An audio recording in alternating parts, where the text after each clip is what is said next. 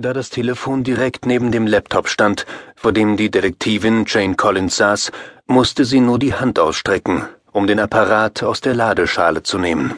Ja, meldete sie sich. Jane Collins? Eine lauernd klingende Männerstimme hatte ihren Namen ausgesprochen. Sofort spürte sie sich wie elektrisch aufgeladen. Wer will das wissen? Ein hartes Lachen folgte. Dann wieder die Stimme. Das tut nichts zur Sache. Sorry, darüber denke ich anders, sagte Jane ärgerlich. Hören Sie zu. Wenn Sie den übernächsten Tag noch erleben wollen, dann bleiben Sie der Auktion morgen fern. Haben Sie das verstanden, Jane Collins? Sicher, Sie haben ja laut genug gesprochen. Nur sage ich Ihnen, dass ich auf derartige Anrufe nicht reagiere. Ich ignoriere sie. Und erpressen lasse ich mich schon gar nicht, wobei mich auch Drohungen nicht schrecken. Schade. Ich hatte es gut mit Ihnen gemeint. So kann man sich irren. Bei der nächsten Frage klang die Stimme wieder härter. Sie bleiben also dabei? Sicher. Der unbekannte Anrufer lachte wieder. Sie haben ja noch eine Nacht.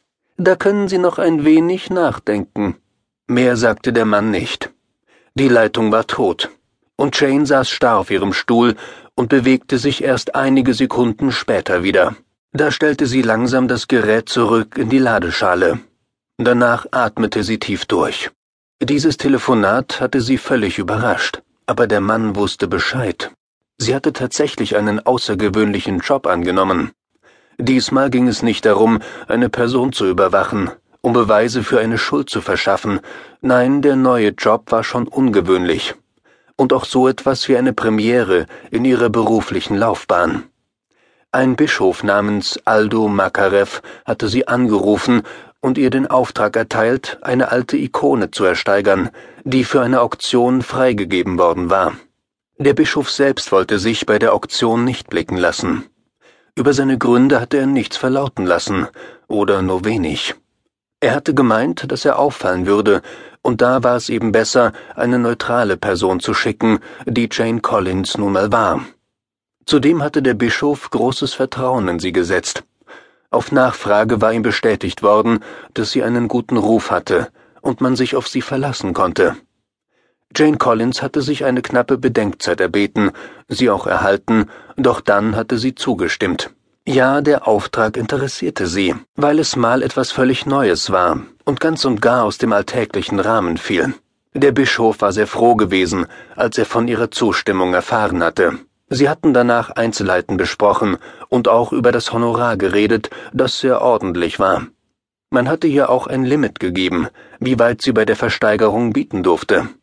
Die Summe war sechsstellig, worüber sich Jane Collins schon gewundert hatte. Wenn das alles zutraf, dann musste die alte Ikone von großem Wert sein.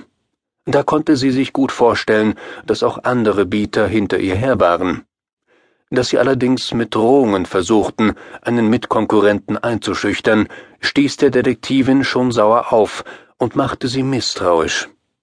Trotz der hohen Summe, die im Raum schwebte, fand die Versteigerung nicht bei Christie's oder Sotheby's statt, sondern in einem anderen Auktionshaus, das Jane nicht mal vom Namen her kannte. Sie hatte schon nachschauen müssen und herausgefunden, dass dieses Auktionshaus klein, aber auch fein war. Sie war gespannt auf diesen Job gewesen, und jetzt war sie angespannt. Dieser Anruf war sehr ungewöhnlich, und Jane Collins war sich sicher, dass er ernst gemeint war. Aber wer konnte dahinter stecken? Ein Land fiel ihr ein. Russland. Es war zwar nicht das alleinige Land der Ikonen, die waren auch in anderen Ländern verehrt worden, aber viele dieser Bilder mit den heiligen Motiven stammten aus Russland, und der Name des Bischofs deutete ebenfalls darauf hin. Deshalb ging sie davon aus, dass auch der Anrufer zu diesem Kreis gehörte. Von seiner Stimme her hatte sie darauf nicht schließen können, und das interessierte sie im Moment auch nicht. Sie dachte nur an die unverhüllte Drohung, die im Raum stand und die sie nicht einfach aus ihrem Gedächtnis streichen konnte. Wer so etwas sagte, der spaßte nicht, das stand für sie fest.